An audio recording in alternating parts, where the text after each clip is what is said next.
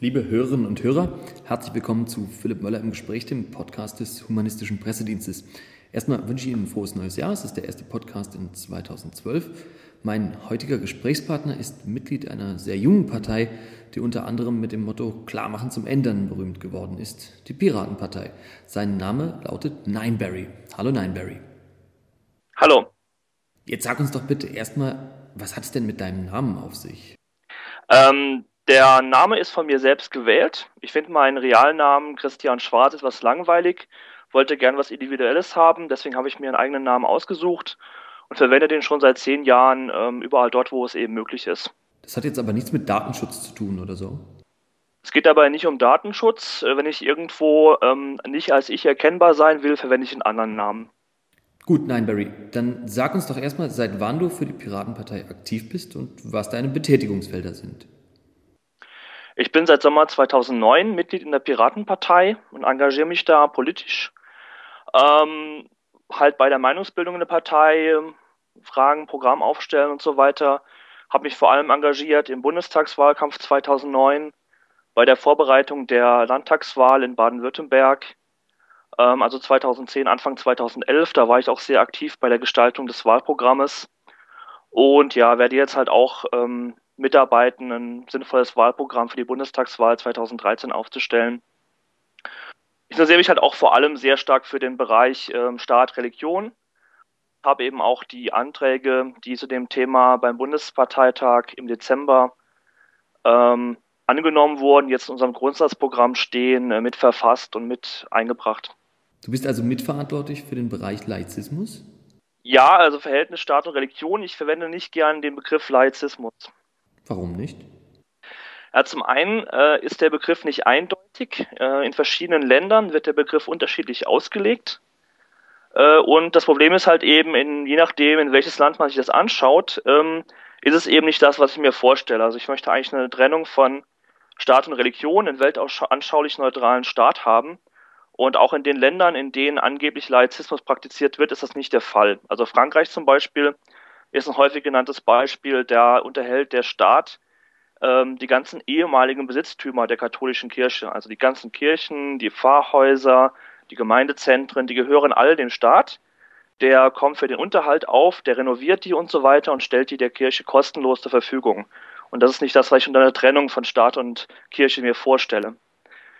Und ähm, Türkei wird ja auch oft als Beispiel für Laizismus genannt. Da ist es noch sehr viel stärker so dass ja eigentlich in der Türkei ähm, man so quasi so eine Staatskirche hat. Also der, die Regierung überwacht äh, die offizielle Religion, also die, die, die Imame, die Geistlichen werden vom Staat ausgebildet, denen wird vorgegeben, ähm, was sie für Inhalte zu verbreiten haben und alle abweichenden religiösen Anschauungen werden unterdrückt. Ja gut, wenn das nicht das Modell ist, wie sollte eine konsequente Trennung von Staat und Religion in der Praxis denn deiner Meinung nach aussehen? Ähm, es geht also wirklich darum, dass ähm, die Verflechtungen, die noch existieren, aus traditionellen Gründen, aus historischen Gründen aufgelöst werden. Die gibt es vor allem im Bereich der Finanzierung. Also es gibt noch Staatsleistungen an die Kirchen, die müssen abgebaut werden. Es gibt die Kirchensteuer, die vom Staat eingetrieben wird für die Religionsgemeinschaften. Das sollte man auch beenden. Äh, und dann gibt es noch so gewisse ja, Verflechtungen auf anderen Ebenen, dass eben die Kirchen äh, bestimmte Rechte haben, zum Beispiel im Bereich der Tendenzbetriebe, das wird sehr weit ausgelegt, das wäre eigentlich auch nicht mehr notwendig. Oder auch, dass in bestimmten Bereichen, wie jetzt zum Beispiel der ähm, Förderung von sozialen Einrichtungen, teilweise die kirchlichen Einrichtungen bevorzugt werden. Aber meinst du nicht, dass die Förderung sozialer Einrichtungen sinnvoll ist, auch wenn eben Kirche draufsteht? Also ich bin schon der Meinung, dass äh, der Staat eben nicht äh, eine Einrichtung deswegen nicht finanzieren sollte, weil sie von der Kirche betrieben wird. Äh, der sollte alle Einrichtungen gleichermaßen äh, finanzieren, wenn sie die gute Arbeit leisten. Nur ist es halt momentan so, dass ähm, die Kirchen da bestimmte Privilegien haben. Puh, da habt ihr euch ja ganz schön was vorgenommen. Wie seht ihr denn eure Chancen gegen dieses, ja, sagen wir mal, sehr etablierte System anzukommen? Kirchen betreiben ja seit immerhin 2000 Jahren erfolgreiche PR- und Lobbyarbeit. Also ich glaube, die Chancen stehen ganz gut.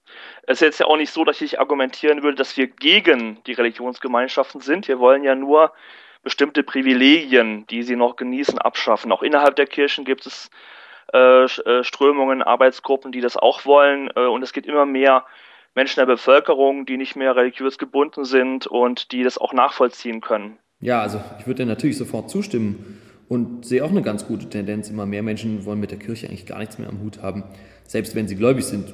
Aber der Glaube an sich ist ja nicht das eigentliche Problem. Trotzdem vermute ich, dass ihr heftigen Gegenwind bekommt. Ist davon schon etwas zu spüren? Es gab schon entsprechende Reaktionen. Also es gab schon diverse Bischöfe, die zum einen direkt nach der Landtagswahl in Berlin, als wir da ins Abgeordnetenhaus eingezogen sind, aber auch jetzt nach unserem Beschluss in, ähm, beim Bundesparteitag wo wir auf Bundesebene uns eben für eine Trennung von Staat und Kirche ausgesprochen haben, an die Presse gegangen sind und gesagt haben, ja, aber wir erfüllen doch ganz wichtige Aufgaben und das kann man nicht so einfach ähm, dagegen tun. Und dann kam in beiden Fällen, äh, also bei beiden Bischöfen, die diese Aussage gemacht habe, haben, kam dann der Vorschlag, äh, wir werden uns mal mit der Piratenpartei zusammensetzen und denen erklären, wie das so funktioniert. Das ist halt schon mal, also sie haben schon mal nicht verstanden, wie die Piratenpartei funktioniert, weil man kann sich nicht einfach mit der Piratenpartei zusammensetzen, weil wir sehr basisdemokratisch organisiert sind. Also das kann, es gibt kein Gremium, mit dem man sich einfach mal zusammensetzen kann. Man muss, wenn man sich mit uns auseinandersetzen will und unsere politische Meinung beeinflussen will, muss man das in der Öffentlichkeit tun, also öffentlich für seine Position argumentieren. Und das wird offenbar von diesen Leuten gescheut.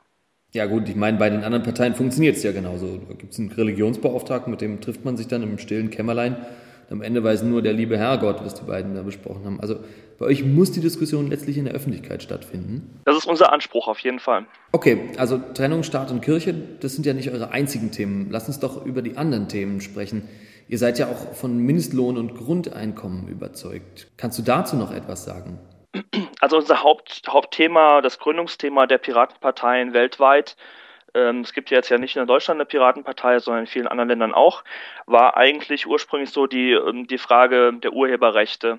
Also wie wird Wissen in unserer modernen Gesellschaft ähm, sinnvoll verteilt? Wie kann man sicherstellen, dass jeder Zugriff auf Wissen und Kultur hat? Und ähm, da gehört eben die Erkenntnis dazu, dass unsere Gesellschaft sich weiterentwickelt. Ganz viel ändert sich. Also die Bedeutung von Information und Kultur steigt, die Arbeitswelt verändert sich, äh, Technologie verändert die Gesellschaft. Und so nach und nach haben halt die Piraten festgestellt, das betrifft noch viele andere Bereiche.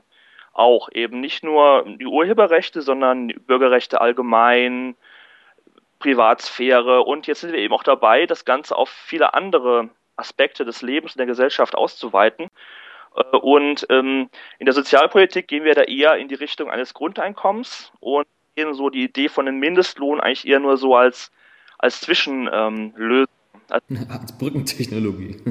genau. Die Idee ist halt, dass die Gesellschaft immer flexibler wird. Also die Menschen binden sich nicht so lange an einen Arbeitgeber oder an einen Ort oder eine Familie. Sie sind flexibler, haben aber dabei auch, dadurch auch weniger Sicherheit, soziale Sicherheit. Und die eben dann eben zum Beispiel durch das Grundeinkommen ähm, eben sicherstellen oder den Bürgern zur Verfügung stellen. Ja, jetzt wird ja gesagt, die Piraten wollen das Copyright abschaffen. Ist es denn tatsächlich so? Nein, wir wollen nicht das Urheberrecht abschaffen. Im, äh, wir wollen es einfach reformieren, anpassen an die ähm, Funktionsweise der Gesellschaft des 21. Jahrhunderts, Wissensgesellschaft, wo es eben zum Alltag gehört, dass man Informationen, die man irgendwo findet, weitergibt. Wir möchten, dass jemand, der eben Informationen oder Kultur kostenlos, rein privat, ohne kommerzielles Interesse weitergibt, das auch tun kann, ohne dass er befürchten muss, dann deswegen vor Gericht gezerrt zu werden.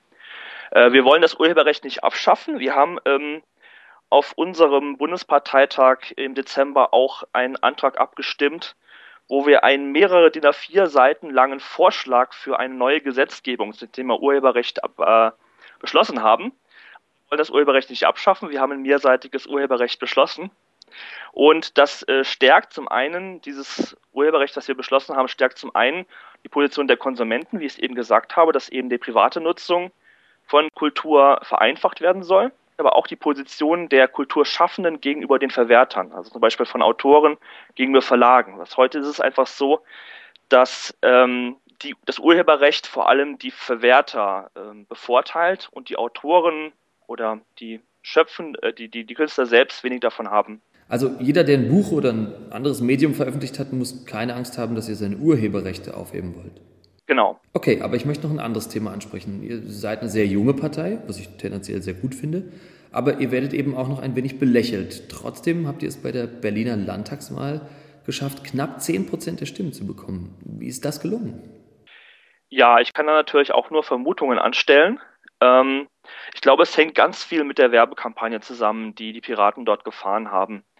Die bestand, also die Kampagne bestand hauptsächlich aus Plakaten.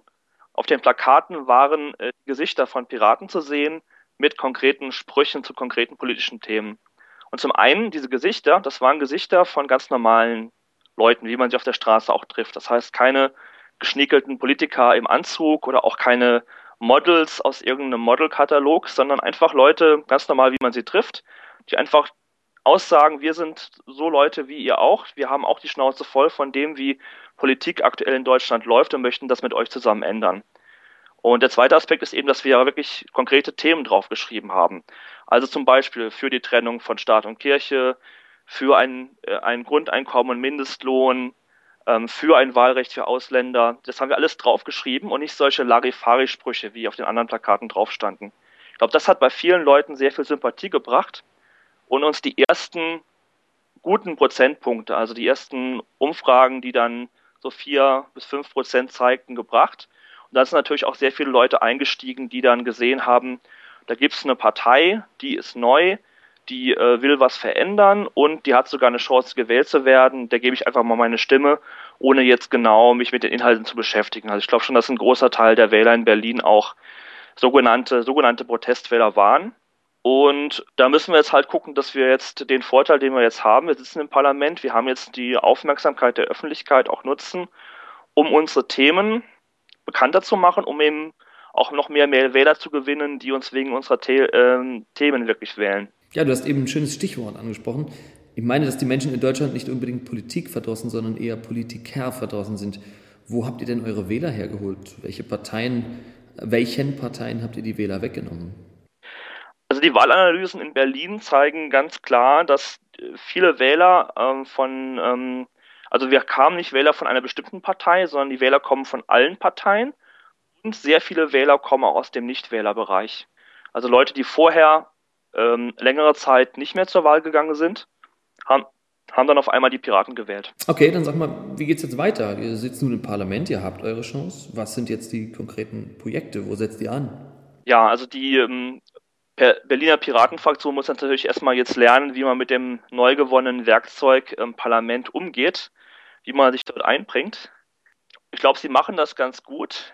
Da wird es halt die Aufgabe sein, in den kommenden fünf Jahren ähm, eben die Themen die, mit denen die Berliner Piraten auch im Wahlkampf waren, äh, in die Öffentlichkeit zu bringen, darüber zu sprechen. Ähm, die werden auch versuchen, über die ähm, strikte Trennung zwischen Regierung und Opposition hinwegzuschauen und versuchen, sich, konk äh, sich konkret und konstruktiv an der Arbeit der ähm, Regierung im Abgeordnetenhaus zu beteiligen.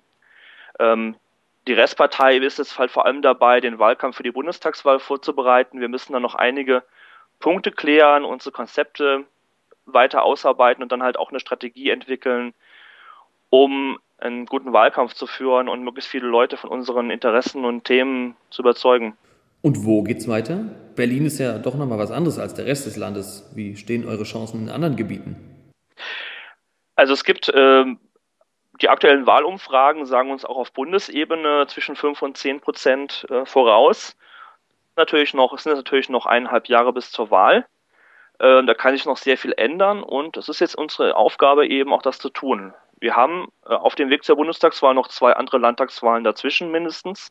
Dieses Frühjahr in Schleswig-Holstein und da werden wir dann auch schauen, welche Chance wir als Piratenpartei in einem Flächenland haben, wo es sehr viel mehr ländlichen Raum als städtischen Raum gibt. Das ja eigentlich viele Leute sagen, sehr schwieriges Gebiet für uns sein müsste. Aber auch da sind die Umfragen aktuell so, dass wir über 5% haben. Ja, gut. Das klingt doch schon mal alles ziemlich gut. Verrat uns doch noch, wie man bei euch mitmachen kann. Wenn also jemand sagt, kann mich mit den Piraten identifizieren, ich will mitmachen, wie findet er euch am besten? Wir haben ähm, im ganzen Bundesgebiet äh, vor Ort so lokale Gruppen, die heißen teilweise Stammtische, teilweise Crews, teilweise Piratentreffen und da die finden immer so jede Woche oder alle zwei Wochen statt. Und da kann man hingehen und sich einfach mal die Piraten vor Ort anschauen, mit denen reden die kennenlernen und am einfachsten findet man die, indem man einfach in der Suchmaschine eingibt Piratenpartei und äh, irgendwie die nächstgrößere Stadt, in der man, äh, die in der Nähe ist und dann findet man äh, entweder den Stammtisch oder sowas oder wenn man das nicht erfolgreich war, einfach mal auf wiki.piratenpartei.de gehen.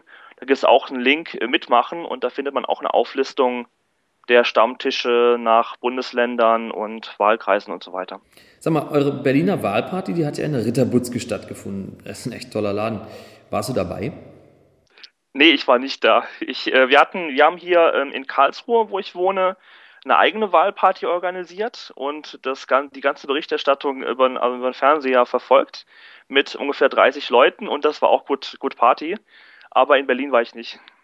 Ja, ich kann mir schon vorstellen, dass es dabei gut zur Sache ging. Die Piraten scheinen ja doch eine eher heitere Truppe zu sein. Gibt es denn noch etwas, was du unseren Hörern unbedingt mitteilen möchtest? Ja, also wer sich politisch interessiert und seine eigenen politischen Vorstellungen umgesetzt sehen möchte und wer den Eindruck hat, dass die Piraten da ganz gut passen, und ich glaube, das dürfte für viele Zuhörer dieses Podcasts zutreffen, sollte ich einfach mal die Piratenfort anschauen und gucken, ob er da mitarbeiten kann. Demokratie lebt vom Mitmachen. Ähm, wer nicht mitmacht, ähm, kann sich am Ende auch nicht wirklich beschweren, dass da nicht das passiert, was er haben möchte. Ja, das waren doch wunderbare Schlussworte. Nein, Barry, ich danke dir ganz herzlich fürs Gespräch. Ihnen, liebe Hörerinnen und Hörer, vielen Dank fürs Zuhören. Bis bald. Das war Philipp Möller im Gespräch, der Podcast von hpd.de.